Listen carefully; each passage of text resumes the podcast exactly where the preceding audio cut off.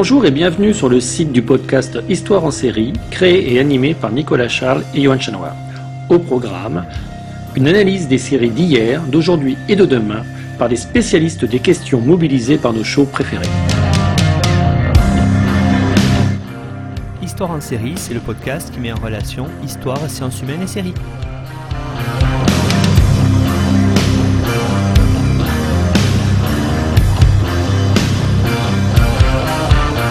Bonjour à tous, bienvenue dans Histoire en série, dans Histoire en série aujourd'hui où on va filer vers Israël, vers une série qui est passée sur Arte récemment qui s'appelle Hatoufim. Et pour présenter cette excellente série, j'ai la chance aujourd'hui de recevoir Agnès Calu. Bonjour Agnès.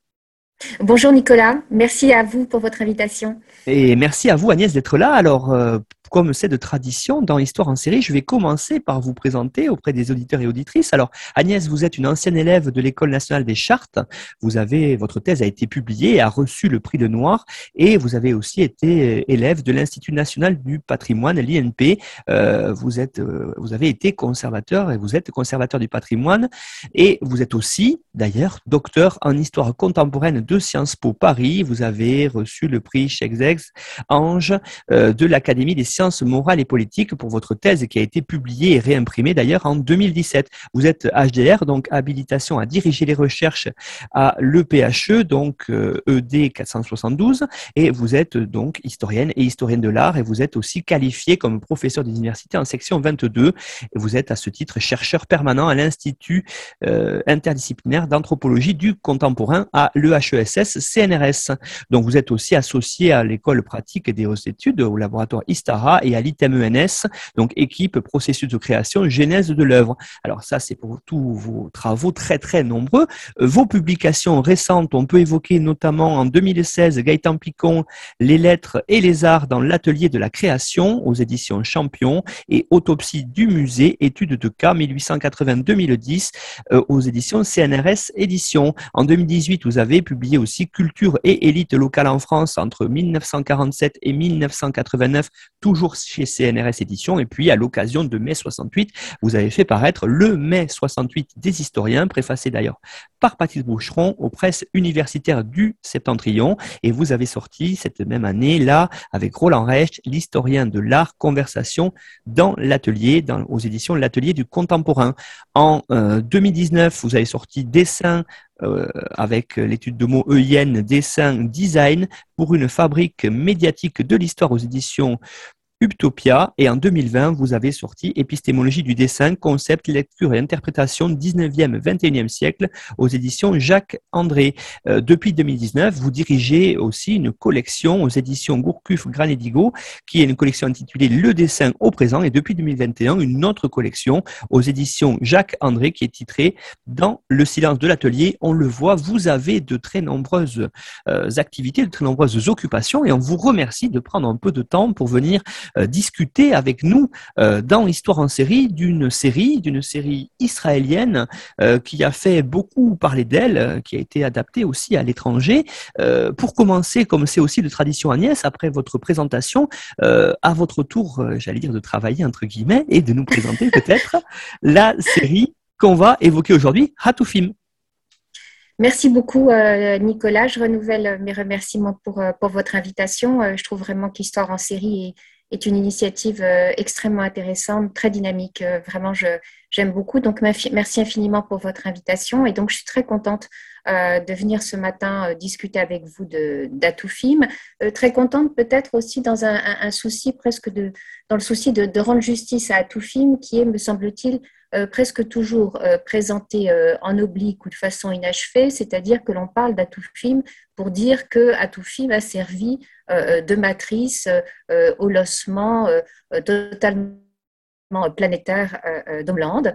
c'est un peu un peu vrai et en même temps c'est surtout faux dans la mesure où si je suis très très fan de la série Homeland, jamais au grand jamais j'ai considéré que Homeland n'arrivait ne serait-ce qu'à la, cheville euh, euh Film, qui est véritablement euh, une série très remarquable, euh, qui a été réalisée entre 2010 et 2012 par l'excellent Gideon Raff, qui a été présenté à ce moment-là sur les chaînes israéliennes, donc 2010-2012.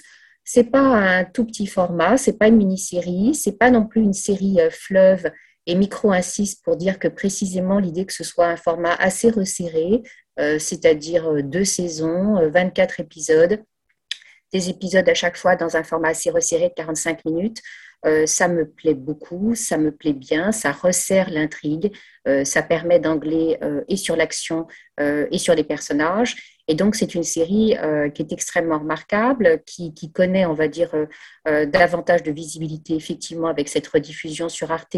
je ne l'ai pas regardée à cette occasion-là. Je crois que malheureusement, il n'y avait pas de possibilité de l'écouter autre qu'en français, alors même que c'est une hérésie absolue, puisque l'écouter véritablement en, israélien était pour moi vraiment quelque chose de très, très décisif, à tel point que je me suis mis à apprendre l'hébreu.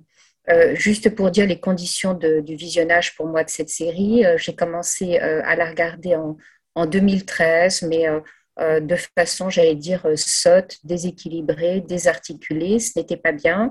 Et je l'ai regardée in extenso pendant le confinement l'année dernière.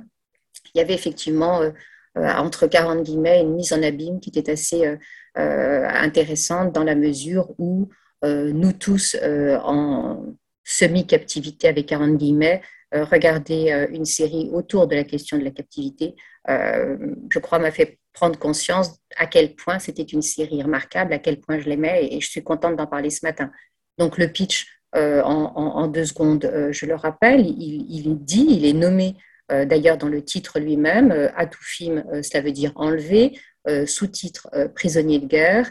Et de quoi s'agit-il? Il s'agit de la narration euh, de euh, trois jeunes soldats euh, israéliens qui ont été capturés, enlevés à l'occasion d'une opération militaire au Liban par un groupe islamiste, les enfants du djihad. Ils sont capturés pendant 17 ans et au bout de 17 ans, deux d'entre eux au moins sont libérés et j'allais dire la série démarre. Alors cette série, vous le, rappelez, hein, qui se déroule en 24 épisodes de 45 minutes, donc c'est un format qui est tout à fait intéressant pour à la fois euh, étudier les lieux, les personnages, le temps. On est véritablement dans quelque chose qui nous plonge à la fois dans l'histoire d'Israël et aussi dans l'histoire, j'allais dire par le bas. Et ça, c'est très intéressant parce que on peut aborder l'histoire récente d'Israël et notamment le conflit avec le Liban, euh, qui est régulier depuis de nombreuses années. On le voit à travers ça. Alors, peut-être, euh, j'aimerais qu'on s'interroge en premier dans cette émission, Agnès, si vous voulez bien, sur la question du temps. Et vous l'avez dit, hein, parce que c'est une, une question euh, qui est très importante dans cette série-là. le temps sous divers aspects.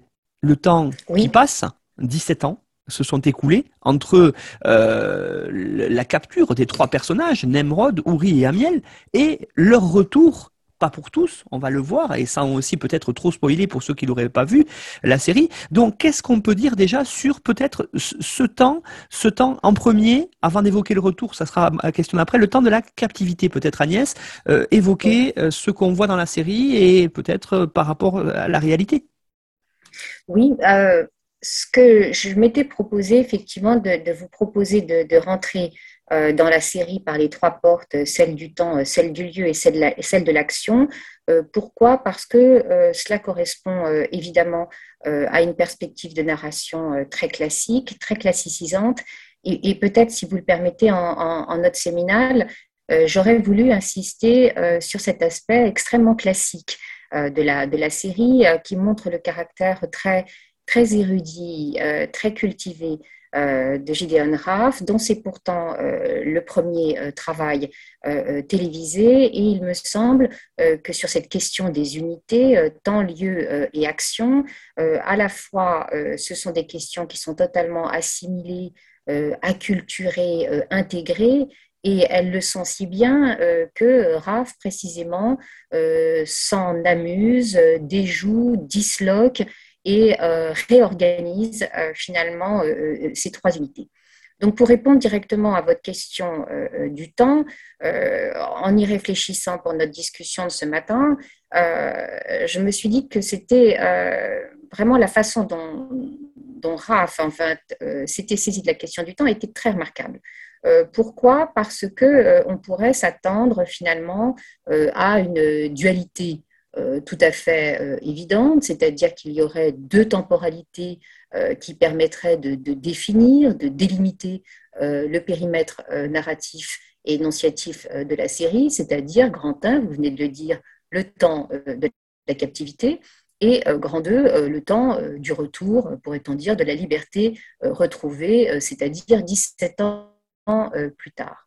Et finalement, euh, Raph fait quelque chose qui, me semble-t-il, est beaucoup plus intéressant euh, que cette dualité, euh, que cette binarité-là. Et, pourtant, on va voir qu'il fonctionne constamment par du dos à dos, du face à face, des binarités de ce type. Mais bien au-delà de s'arrêter à cette question de la binarité, c'est-à-dire l'enlèvement puis le retour, en fait, ces deux premières temporalités, elles sont en fait simplement posées, me semble-t-il, comme des banderilles euh, comme des sortes de jalons euh, sur une échelle du temps et il s'intéresse davantage à deux autres temporalités qui sont beaucoup plus intéressantes, euh, je trouve, et qui sont l'essentiel, l'essentialité, l'intérêt exceptionnel de cette série.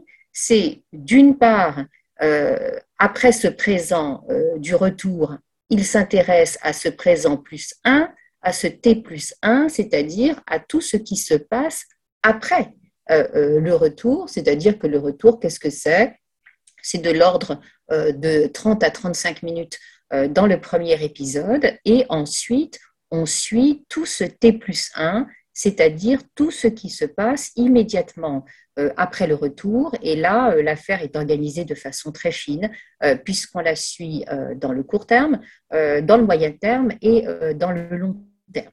Deuxième temporalité euh, qu'il explore, et ça répond directement euh, à votre question, euh, il y a ce temps très long, cette temporalité dense, épaisse, très, très, très dure, très lourde, qui est la temporalité des 17 ans de captivité.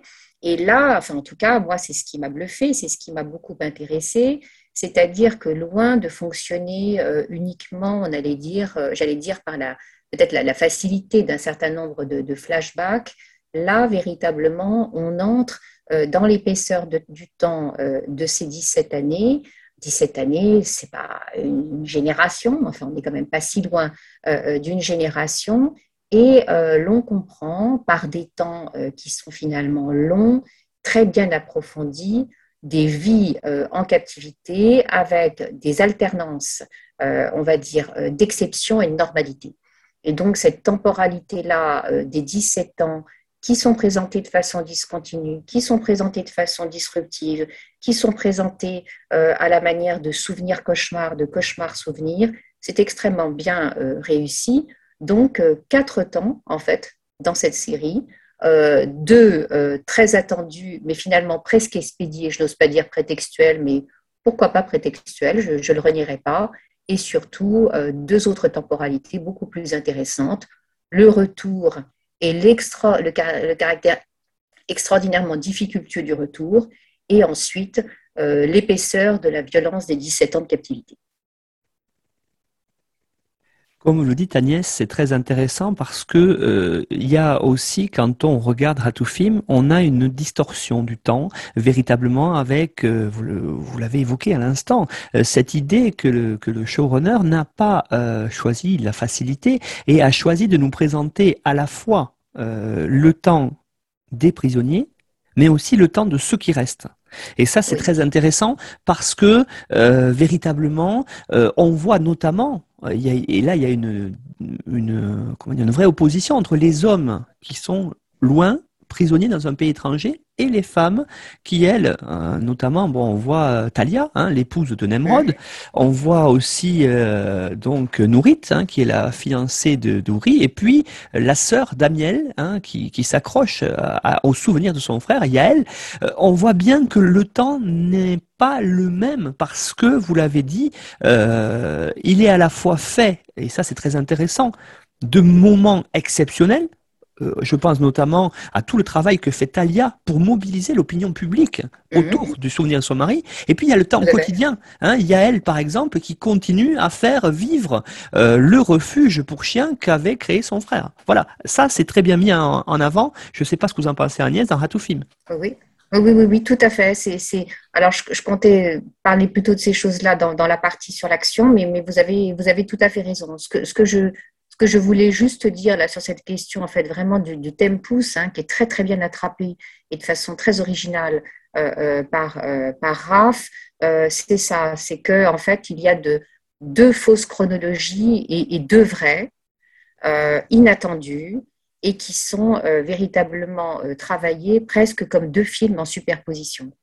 Et ça, c'est extraordinairement bien réussi. Là, il y a, y a, il y a un génie narratif là-dedans euh, voilà, qui s'explique peut-être davantage quand je vais parler des personnages euh, tout à l'heure, puisque c'est une affaire de surexposition. Mais voilà, il, surprend par ces, temporalités euh, inattendues, et je le répète, qui ne sont jamais traitées de façon paresseuse, alors même que si je me permets une micro-incise du côté d'Homeland, il me semble que précisément ce travail-là est, sinon raté, je le répète, beaucoup plus paresseux, euh, là, on a, on a deux films sur les temporalités 3-4 et euh, un enlacement, un enchevêtrement, une, imbrication de ces deux temporalités euh, vraiment très remarquable.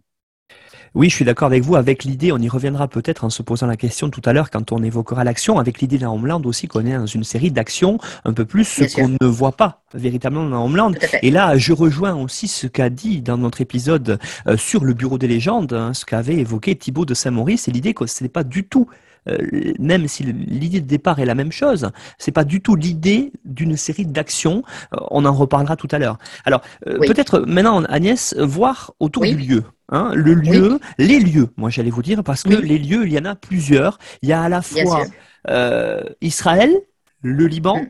il y a à la fois la captivité, la liberté, bien sûr, et puis il y a aussi, j'allais dire peut-être presque l'urbain, Hein, on voit euh, Nemrod, hein, qui est un personnage qui, vit véritablement en ville, et puis on a peut-être aussi euh, Amiel et donc sa, sœur qui est dans un espace un peu plus rural avec son euh, refuge pour les chiens. Voilà, tout ça s'imbrique et, montre finalement je pense que c'est là aussi le but, vous l'avez dit, Rat, une société israélienne qui est très multiple.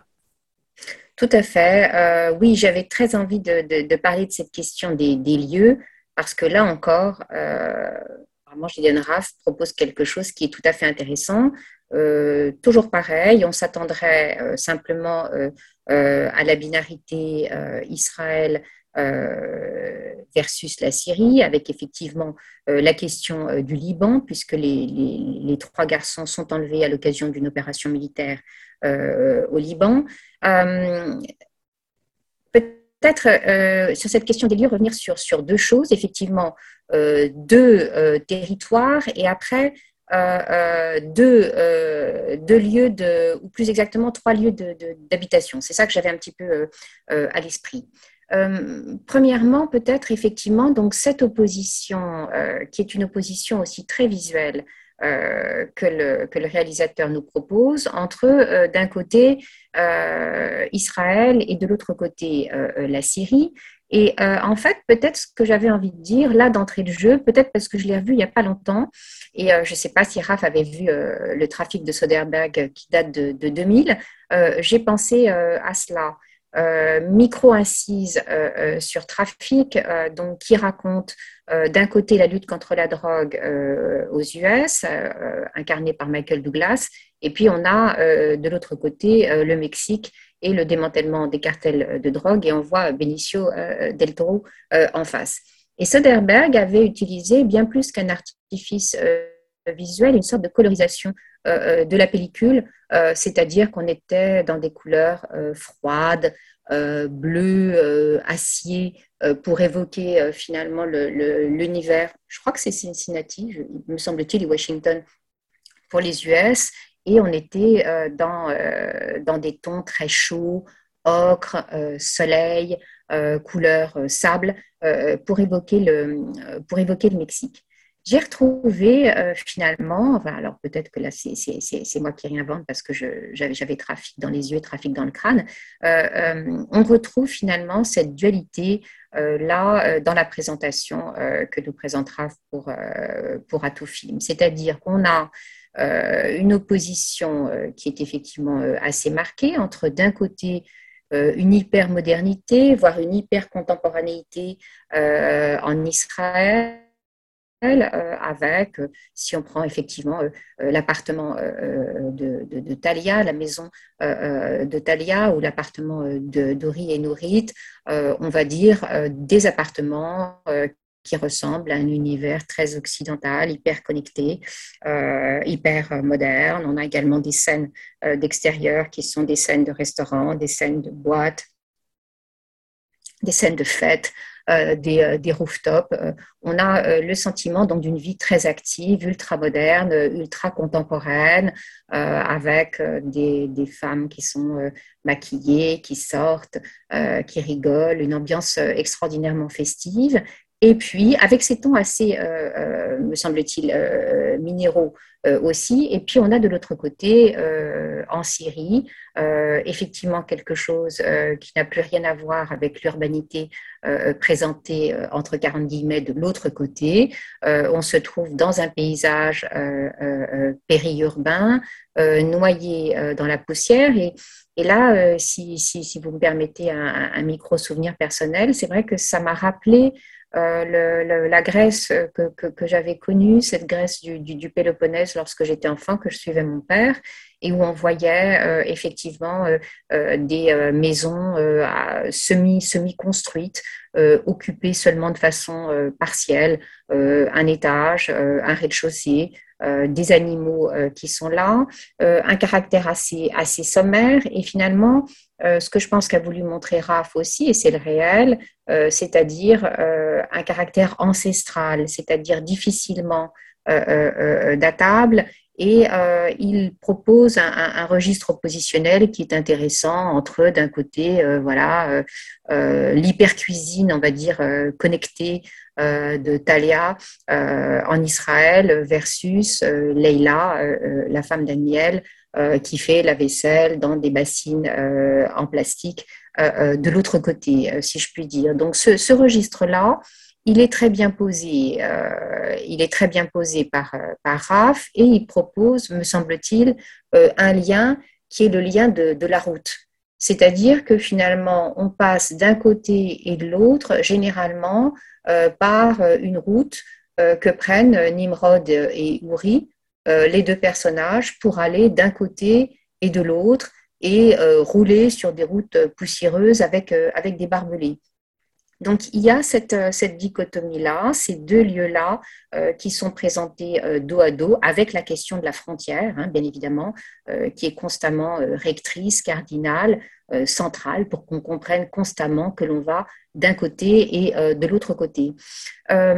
Deuxième chose que je voulais dire euh, euh, sur, euh, sur, le, sur les lieux, hein, c'est-à-dire, on va dire, contemporané, pour dire les choses un peu à, coup de serpe, hein, contemporanéité, richesse versus pauvreté et, et, caractère ancestral.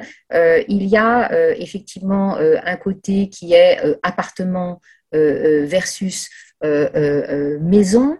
Et il y a, et ça je trouve que c'est extrêmement malin, et, vous l'avez euh, signalé euh, un petit peu en avant, il y a cette espèce de lieu hybride et métissé, et comme dirait l'autre, bon il ne s'agit pas de spoiler, mais enfin on va quand même le faire un peu, euh, qui est la maison de la sœur d'Amiel, qui précisément est un peu les deux. C'est-à-dire que à l'étage, chez Yael, la sœur d'Amiel, il y a un confort, euh, une contemporanéité euh, israélienne et en même temps, donc cette maison euh, qui est montée comme ça à l'étage, elle, elle, descend les escaliers et là on se trouve dans un paysage qui ressemble un petit peu à ce que l'on voit en Syrie, un peu désolé, un peu déserté, coupé et entrelacé par des hurlements de chiens. Personnellement, j'ai trouvé que c'était un anxiogène, deux extraordinairement réussi dans la mesure où les, hurlements de chiens euh, entrent un peu aussi en écho avec les, hurlements intérieurs hein, de Yaël qui, pleure son, frère disparu. Donc on a, on a justement cette, cette maison hybride, précisément parce que Amiel est hybride, et j'y reviens dans un instant. Et puis, on a un troisième type de lieu évoqué par Raph, qui est, très, très bien fait. C'est, on va dire, tout ce qui renvoie à l'imaginaire des services de renseignement euh, et des services euh, secrets, euh, c'est-à-dire l'imaginaire et les représentations du bunker. et ça, c'est le sous-sol, c'est les, comment dire, les codes et les sous-codes et les sur-sur-codes et les portes blindées pour arriver dans des univers qui sont des univers extraordinairement stressants et qui sont les univers des services secrets qui renvoient eux-mêmes puisqu'ils sont très souvent souterrains, euh, à l'univers de, la captivité. Donc là, sur les lieux, il est juste très, très, très, très, très, très fort, c'est-à-dire que pour euh, présenter les choses presque à, la façon comme ça d'une sorte de, fouille archéologique, euh, en haut, à l'extérieur, on a voilà presque une sorte de, vie, joyeuse, de plage, de bar, de connexion, d'hyper Wi-Fi côté Israël et puis euh, une pauvreté ancestrale euh, euh, côté syrien. on a des appartements en famille ou pas en famille côté israélien et des maisons à moitié construites et à moitié habitées côté syrien. Et puis on a ce, ce sous-sol ultra techno qui renvoie ultra techno côté israélien pour les services secrets et la désolation du sous-sol des geôles euh, euh, syrienne. C'est très remarquable. C'est très, très remarquable. Et puis, euh, quand on regarde maintenant la question de l'action, hein, ce que ce qu'on peut dire, ce qui était intéressant, c'est justement l'idée. Alors ça, vous allez, on va en parler ensemble. L'idée que vous l'avez dit à l'introduction, euh, Hatufim a servi de base peut-être au Pitium Land, mais en fait, on est sur deux séries qui ont des actions diamétralement opposées, puisqu'en fait, si on s'attend avoir une série de guerres sur la guerre, euh, on, est un petit peu déçu quand on regarde tout film. C'est pas du tout sur ça. Justement, au niveau de l'action, vous l'avez dit, on parle de la guerre, mais la guerre telle que je pense, la société israélienne peut la vivre, c'est-à-dire une guerre qui est constamment en arrière-plan, une guerre qui fait partie du quotidien euh, de la société, ne serait-ce que comme on voit la fille de Nemrod, par exemple, euh, qui fait son service militaire, et on voit aussi tout le questionnement euh, de son fils qui ne veut pas y aller. voilà. Donc il y a cette question-là, on va revenir à cette idée-là, peut-être ensemble, cette idée de l'action dans la série qui est une série vraiment sur le quotidien de vie dans ces territoires-là, Israël, le Liban. Euh, tout à fait. Euh, moi, ce que je, trouve tout à fait intéressant, c'est qu'effectivement, euh, l'action comme le genre, ce sont des genres qui sont complètement hybridés. J'ai vu que parfois on parlait de, de, de thrillers psychologiques Personnellement, je trouve pas du tout. Euh, on est euh, effectivement dans le métissage suivant, c'est-à-dire que c'est une série euh, d'espionnage, mais c'est fondamentalement et surtout l'espionnage et ce que l'espionnage et ce que la guerre fait à la cellule familiale et à la société. C'est ça la vraie question qui est posée. il y a, on va dire, en grande question voilure, donc le conflit israélo-palestinien. Euh, il y a euh, donc cette question de la guerre et de la violence qui est posée comme un, donné. C'est un donné, ce n'est d'ailleurs pas expliqué, parce que c'est un donné, c'est quelque chose qui existe. Et sur ce, fond-là, on va dire qui est du domaine du, du, très connu, euh, Raph pose une constellation de personnages et ce qui est extraordinairement euh, intéressant, c'est qu'il n'y a pas une action euh, qui est conduite et menée euh, par les personnages, c'est depuis les personnages que l'action est menée. Et c'est sur ça, si vous voulez bien, que j'aimerais bien maintenant m'arrêter. C'est-à-dire qu'il y a, en fait, me semble-t-il, là encore, toute une série de répertoires pour rentrer dans l'action. Et je répète, toujours une entrée humaine dans l'action. L'action n'est jamais présentée de façon désincarnée. Et, pourquoi? Tout simplement parce qu'elle fait le quotidien de la société israélienne. Donc c'est là, c'est posé, c'est connu. entre guillemets, il n'y a pas besoin de, sous-titrage, d'explication ou de didascalie pour nous le faire comprendre. Et Raph choisit la psychologie humaine euh, de personnage. Et là, il va agir de façon euh, vraiment euh, extrêmement maligne. Je ne sais pas si, si joue aux échecs, moi j'y joue un peu mal, j'y joue un peu. Et effectivement, on a l'impression de, de multi-parties d'échecs avec constamment des diagonales, des obliques qui, se, qui se lient entre les différents personnages. Et en fait, on voit plusieurs groupes. C'est-à-dire qu'il y a premier groupe qui sont les trois hommes, les trois prisonniers. On a deuxième groupe, le miroir exact des trois prisonniers euh, par les yeux des femmes qui les aiment. On a euh, un troisième groupe qui est la constellation autour des femmes. Et puis, on a cette fois-ci un autre groupe encore, et qui correspond finalement à mon troisième lieu, qui est le groupe euh, des services secrets qui intervient effectivement en diagonale pour faire bouger les quilles des, trois premiers, des trois premiers groupes.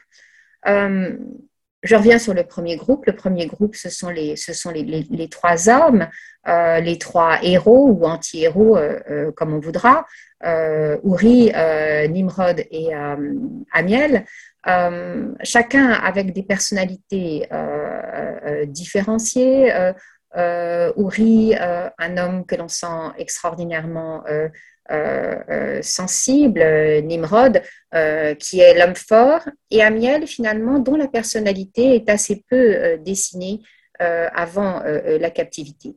Mais j'allais dire, là encore, où Raph nous surprend, c'est qu'il ne souhaite pas tellement poser stricto sensu la personnalité euh, des trois héros, là euh, où il est euh, féministe, c'est-à-dire qu'il présente les héros par le biais de l'amour des femmes. C'est-à-dire que l'on comprend et on apprend à connaître Uri par les yeux de Nourit, donc la jeune fille dont il était amoureux euh, avant d'avoir été euh, euh, capturé. on sent qu'il s'est agi d'un amour passionnel, coupé dans l'œuf, et Nourit attend un peu, un an, deux ans, trois ans, que Uri revienne. Uri ne revient pas et elle, elle, elle arrête d'attendre et elle se marie avec le frère d'Uri, dont elle a un enfant adolescent euh, qui, va avoir sa bar mitzvah euh, dans, dans, les premiers épisodes. Ce personnage de, euh, de, Nourit, il est assez intéressant et, et, Raph l'a très bien dessiné. Nourit, justement, très, très, très occidentalisé, avec les cheveux teints, très maquillés, ravissante, très, très, très pin-up et très, très perdue et très désignée à la vindicte parce qu'elle euh, elle est immédiatement désignée comme, euh, de point les guillemets, euh, la pécheresse, la femme adultère, celle qui n'a pas été capable d'attendre et qui en plus n'a pas été capable d'attendre en se mettant avec le frère même de son amoureux. Donc, nourrite, entre guillemets, la, la, méchante, très, très, très, très sexualisée, très, très, très sensuelle, très, très maquillée, très, très féminine, et euh, on assistera pendant la série, entre guillemets, à la rédemption euh, euh, de, de qui voudra absolument, entre guillemets, qui, s'acharne à vouloir faire oublier ce caractère peut-être un peu futile et glamour en s'engageant avec les services de, de, de, renseignement. Le deuxième personnage, Nimrod, je ne sais pas s'il faut que je dise que c'est que c'est mon personnage préféré. C'est, euh, il, y a, il y a aussi le fait que l'artiste est magnifique. L'acteur est très très très très très très beau. Je pense que cette beauté aussi en, impose. Euh, et c'est une c'est un personnage très beau, très fort. Et c'est un personnage euh, qui s'écroule. Et l'écroulement du Nimrod, on le voit par les yeux d'un personnage très intéressant aussi, donc qui est sa femme Talia. Y a Talia Klein, c'est tout le contraire de Nourit. D'ailleurs, Talia déteste euh, Nourit, Talia Klein, c'est euh, l'héroïne, c'est celle qui pendant 17 euh, ans est allée frapper à la porte de toutes les institutions publiques israéliennes pour organiser, quoi qu'il arrive et coûte que coûte et chaque jour, la libération des prisonniers. Talia, elle est très, très, c'est une actrice qui est très connue en Israël. c'est un, c'est un personnage extrêmement intéressant, pas forcément euh, euh, sympathique et, là aussi, et dans la posture, et dans le comportement, et dans l'habillement, très très singulière, voire totalement opposée euh, à Nourit, un petit peu comme ça, en pépé sur talon. Talia, c'est presque une, une madone drapée en noir, avec des, des, longs cheveux dénoués, ou bien un chignon qui, qui bat, qui par certains moments m'a fait penser un peu au, au chignon de Romy Schneider dans les films de, dans les films de Sautet de maquillage, dureté, euh, bien sûr maternelle, mais euh, immense, euh, immense dureté, qui se bat, qui cherche à reconquérir son mari qu'elle ne connaît pas. Ils ont eu des quand, quand Nimrod a été fait prisonnier, les enfants étaient tout petits. Il connaît pas sa famille, il connaît pas sa femme, et toute l'histoire de Nimrod, c'est comment vaincre l'hyperviolence qui est la sienne, puisqu'il a été battu et que en dépit de lui-même, il devient un bourreau et comment finalement il, apprend à connaître sa femme et à retomber amoureux d'elle. Et puis, il y a euh, le troisième personnage, qui est le personnage d'Amiel, euh, que l'on ne connaît euh, pas beaucoup. Et cette fois-ci, euh, c'est pas simplement une femme, c'est deux femmes. et là aussi, très malin d'un point de vue, du point de vue du réal, de nous proposer ces, deux, femmes, là encore aussi en, en, en monnaie biface. D'un côté, il y a elle, qui est, très, qui est extraordinairement euh, touchante et, et poétique, euh, qui se balade en, Birkenstock dans le refuge pour chiens, qui a des hallucinations et des sortes de cauchemars rêves où elle, elle, elle, euh, elle, pense à son frère. Et donc, en fait, l'unique compagnonnage que l'on a avec la miel d'avant, c'est par les yeux d'Yael, mais de façon très impressionniste et, et, pas du tout précise. Et puis, il y a une autre femme qui est extraordinairement intéressante. Euh, c'est euh, sa femme, Leila, euh, donc avec laquelle il vit pendant sa captivité, qui est extraordinairement un personnage que j'aime beaucoup, là encore aussi, qui va constamment essayer de, de, de, lutter, on va dire, entre l'amour, l'engagement pour la cause et la foi. il est très beau cet amour de, de Leila pour, pour Amiel, et donc ça c'est très bien réussi. Donc, en fait, les trois hommes sont présentés euh, par euh, essentiellement les, yeux des femmes et l'histoire, l'action est portée par ces femmes qui elles-mêmes racontent ce qu'elles voient euh, de l'ici maintenant des hommes qu'elles ont aimés et, comment elles racontent ce dont elles se souviennent des hommes qu'elles ont, qu'elles ont aimés.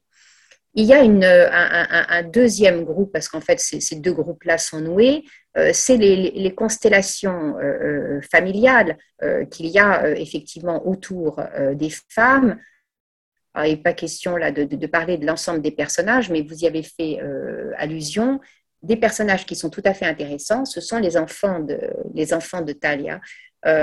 D'une part, Dana, et d'autre part le personnage d'Atsaf. Le personnage d'Atsaf, il est un adolescent euh, bourru, bien sûr, qui a extraordinairement peur euh, euh, de la guerre. Il, est intéressant, mais bon, oui, il est intéressant. Le personnage qui est vraiment assez génialissime dans la série, c'est ce personnage de Dana, parce que j'allais dire qu'elle incarne la part de comédie qu'il y a dans, cette série, tellement géniale qu'effectivement elle aborde tous les genres. Dana est extraordinairement drôle, elle a 17 ans, 18 ans, elle est extrêmement jeune, euh, vous l'avez rappelé, elle, fait son service militaire et elle est nympho, c'est-à-dire que vraiment, euh, euh, elle couche avec tout le monde et tant qu'à faire, essentiellement avec des hommes plus âgés qui ont l'âge de son père. Elle voit précisément un, psychiatre qui aura aussi une histoire avec sa mère, qu'elle drague effrontément, et j'allais dire, ça lui déplaît pas de draguer aussi éventuellement le psychiatre de sa mère. Elle est extrêmement drôle. Elle est extrêmement drôle, elle est ravissante, elle est décomplexée, elle est insolente, euh, elle est impertinente. Et par elle aussi, euh, c'est une autre génération euh, qui nous est, qui nous est présentée que je trouve vraiment intéressante. Et le troisième bloc de personnages qui, est, qui est posé, c'est le bloc des services secrets. Et là, on a encore une fois, parce que je pense que le réalisateur aime bien ces blocs de deux ou bien de deux fois deux, euh, on a euh, premier bloc qui intervient euh, pendant la première série avec les personnages de Shaim et Iris et un deuxième bloc avec les personnages de, Kaplan et, Yinan dans la série, dans, la saison numéro 2. Le premier bloc, c'est le personnage de, de Shaim, et je crois que j'ai oublié de le dire tout à l'heure pour les lieux. c'est lui pour lequel j'avoue avoir conçu une, au départ une détestation, une, colère épouvantable, car c'est l'homme euh, des services secrets qui euh, accueille euh, Nimrod et Uri à leur retour et leur fait vivre ce que moi j'ai senti comme un deuxième enfer, c'est-à-dire le contrôle de ce qu'ils vont dire et de leur vérité dans un centre de détention immédiatement à leur retour sur la terre d'Israël. ça, c'est c'est très, très, très remarquable euh, parce que euh, euh, il m'a semblé inconcevable la première fois que je l'ai vu et plus encore l'année dernière que l'on impose une seconde captivité aux héros qui reviennent après 17 ans de captivité. Et Shaim est le grand ordinateur, ordonnateur de cette seconde captivité, euh, tout simplement euh, pour savoir euh, si Nimrod et Uri ont été retournés, de retourner, de retourner, entre guillemets, s'ils disent, le vrai, s'ils sont, s'ils sont dans la vérité, s'ils, ne mentent pas. c'est un personnage qui est, qui est très dur, qui est très cruel. On sent également une, une extraordinaire intelligence. Et il y a beaucoup de, de Shaim dans le personnage de Saul aussi euh, dans la version euh, Homeland. C'est un personnage qui est tout à fait euh, passionnant et c'est un personnage donc dur, fermé, dont on va apprendre à connaître l'humanité. J'allais dire encore merci parce qu'autrement c'était, j'avais, je répète pour lui, conçu une haine épouvantable.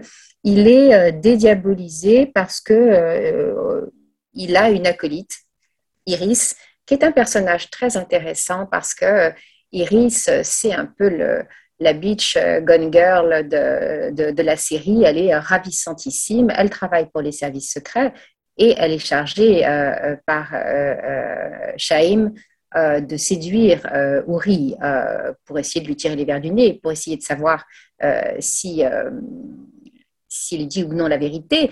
on adore détester Iris. Iris, je le répète, est extraordinairement belle et Iris, bien sûr, est plus complexe.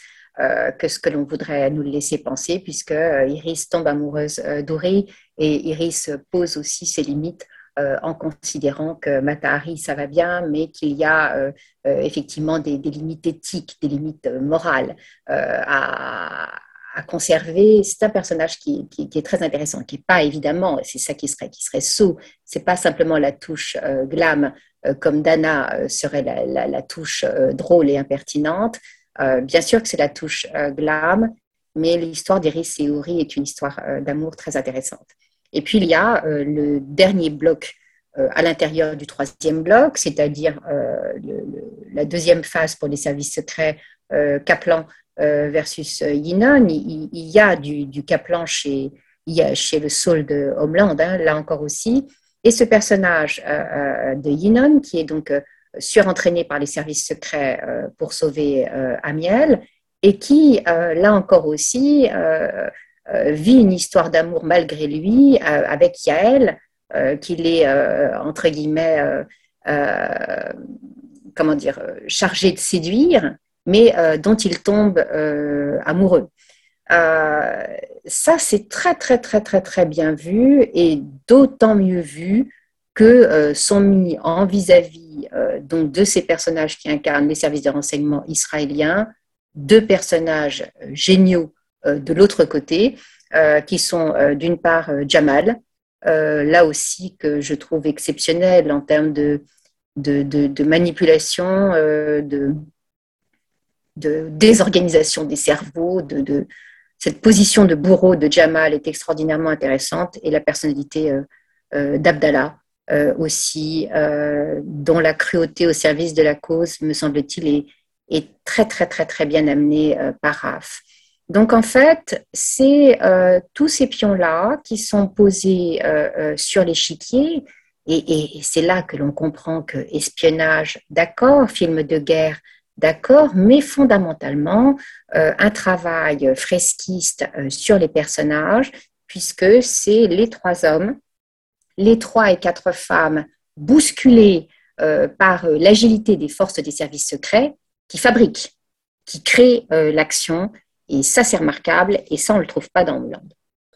Une question, Agnès, euh, qui est quand même fondamentale quand on regarde cette série-là. Alors peut-être aussi parce qu'on est euh, euh, omnubilé, si on a vu Homeland, peut-être avant. En tout cas, c'est la question de la violence.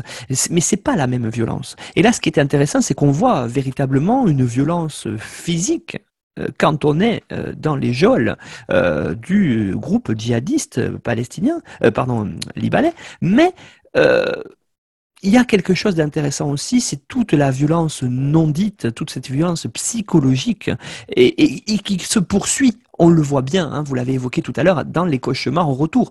Euh, c'est fondamental parce que là, on est véritablement dans l'analyse psychologique de ce qu'a été le choc post-traumatique, de ce que vivent les soldats qui reviennent, et ceux encore plus qui ont été prisonniers. Tout à fait. Euh, c'est je, l'ai dit, les, comment dire, il y aurait pu avoir une entrée euh, uniquement sur la violence. Euh, et je crois que c'est là encore aussi la, raison pour laquelle c'est très très malin euh, en termes de perspective de narration, c'est-à-dire qu'on pense à cause des scènes assez insoutenables, très très très insoutenables d'ailleurs, de, torture des premiers épisodes, que l'on va se trouver dans quelque chose comme ça qui est une, violence pure la violence pure euh, euh, est là et c'est une violence effectivement sournoise qui est constamment là et qui a comme calciné en fait de l'intérieur les trois personnages. Et cette réflexion sur la violence, elle est extraordinairement intéressante parce que la question qui est posée, c'est la violence, une fois qu'elle est là, qu'est-ce qu'on en fait et qu'est-ce qu'on est capable d'en faire? Euh, et, ça, c'est ça, c'est ça la question qui, c'est ça qui est la question qui, c'est la question qui est posée. Et finalement, même la question qui est posée, elle est toujours triple. C'est qu'est-ce que la violence a fait à Uri Qu'est-ce que la violence a fait euh, à Nimrod? Qu'est-ce que la violence euh, a fait à Amiel Et ça, c'est à chaque fois finalement un enlacement de trois réactions que nous propose le réalisateur. Euh, c'est-à-dire que pour les trois, il y a eu véritablement euh, une perte du monde et une perte de l'espoir avec euh, des réponses différentes qui, sont, qui sont données. Peut-être quand même un, mot sur cette question de la, de, la, torture, parce que les, scènes sont absolument effroyables. Et discutant avec un certain nombre de, camarades qui avaient été très, très éprouvés, moi aussi d'ailleurs, hein, par la scène de, Zero Dark Thirty, euh, de, de, du film de Bigelow de, 2012, donc qui, est à peu près réalisé au même moment, je pense, après euh. Je ne dis pas que c'est de la rigolade, cette scène de torture, mais elle est euh, très, très, très, très, très inférieure à l'immense violence qui nous est proposée euh, dans tout film. Donc, il y a cette violence qui est là et peut nous être posée aussi la question suivante est-ce que Amiel qui craque est un vaut moins que Uri et euh, Nimrod euh, qui, qui, résistent euh, face à cette violence. Là, il y, a vraiment une interrogation, mais ce serait presque un, débat en soi et à part, sur le triangle bourreau, manipulation, torture, qui est très très très bien, très très très bien amené. là encore aussi, avec des mises en scène effroyables, faire croire qu'on est libéré et finalement on ne l'est pas. Euh, euh, des alternances euh, de, douceur, pousser à l'extrême le, binôme good cop, bad cop par Jamal et ses ouailles sur, les, sur les malheureux qui se trouvent en face l'idée que les nourris, pardon, Uri et Nimrod pensent à Miel mort et ensuite toute cette opération de lavage de cerveau organisé par Jamal pour la métamorphose et pour la transformation d'Amiel, tout ça fait beaucoup, fait beaucoup se questionner sur la, question de la résistance personnelle face, face à la torture. Qu'est-ce que l'on est à même de supporter? Qu'est-ce que l'on peut supporter? Est-ce que l'on doit juger euh, ce que chacun euh, peut supporter. Euh, je répète, est-ce qu'il y a une hiérarchie entre les trois hommes ou bien, et c'est un peu ce que veut nous montrer quand même aussi le réalisateur, est-ce qu'il y a quand même un, couple fusionnel entre Ouri et, Nimrod? Et là, je voudrais ouvrir, pour terminer, une dernière parenthèse hein, sur cet amour magnifique qu'il y a entre, je, je, sans, être pleurnichard, et je m'en excuse, à chaque fois qu'il se voit, qu'il se serre dans les bras, qu'il communique par ce langage secret euh, inventé, euh, c'est magnifique car ils savent très bien qu'ils ne, ne, peuvent être compris que l'un par l'autre parce que ce sont les seuls qui ont vu, qui, savent, euh, qui connaissent.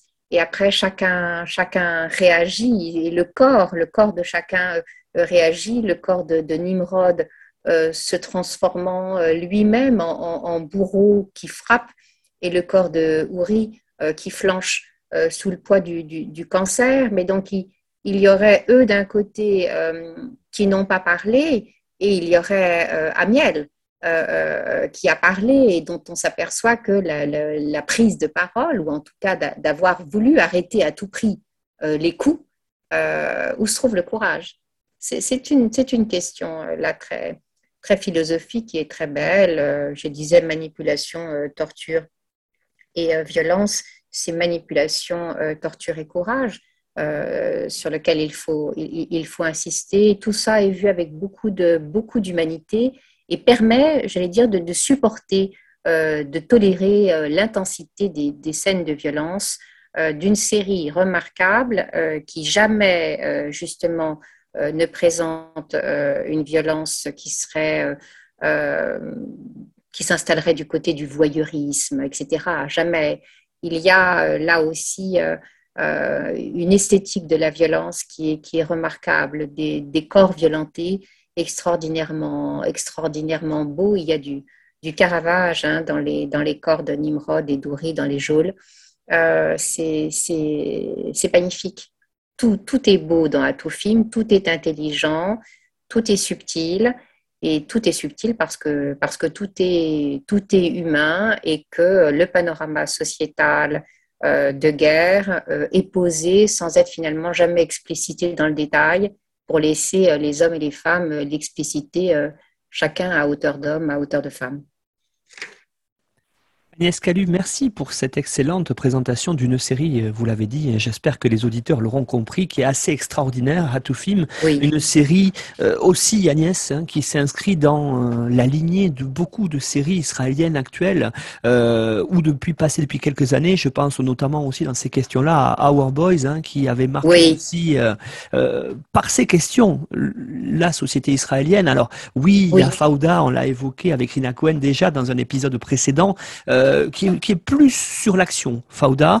Euh, voilà, mais Our Boys et surtout Hatoufim, on est sur autre chose et, ça, pose, et j'espère que les auditeurs l'auront ressenti pendant euh, cette intervention, ça pose quand même un certain questionnement à la fois sur la guerre entre Israël, la guerre larvée et les pays voisins, et puis sur la société israélienne elle-même. Et Hatoufim, mm. c'est plus que l'histoire, vous l'avez bien montré, c'est plus que l'histoire des prisonniers, c'est aussi l'histoire autour des prisonniers et euh, c'est des histoires personnelles qui s'entremêlent. On est presque dans une série chorale et ça c'est très très intéressant.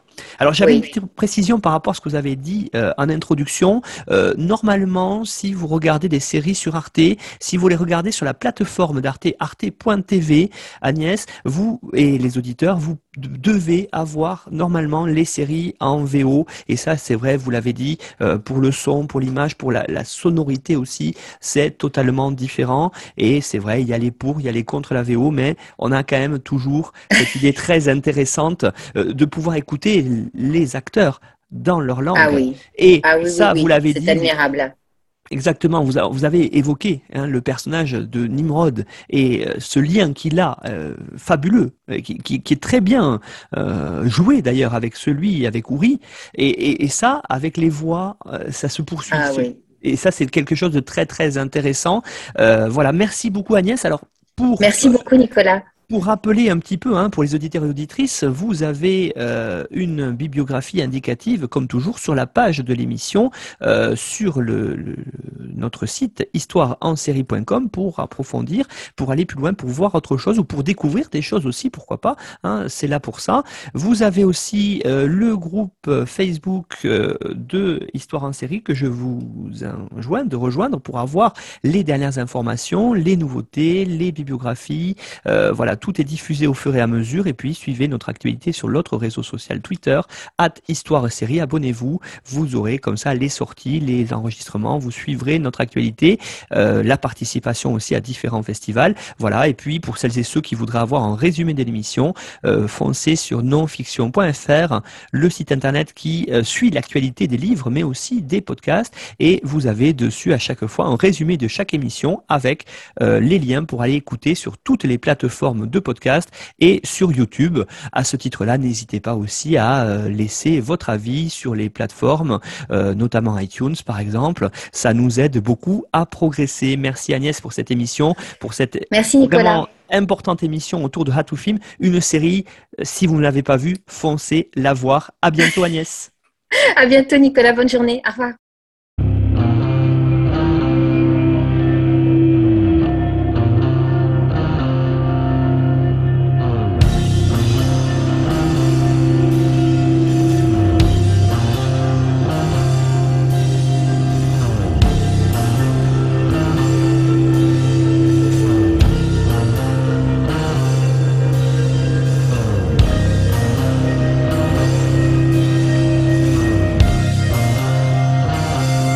Retrouvez-nous sur Twitter, Histoire en série, pour connaître le programme à venir, ainsi que des conseils bibliographiques.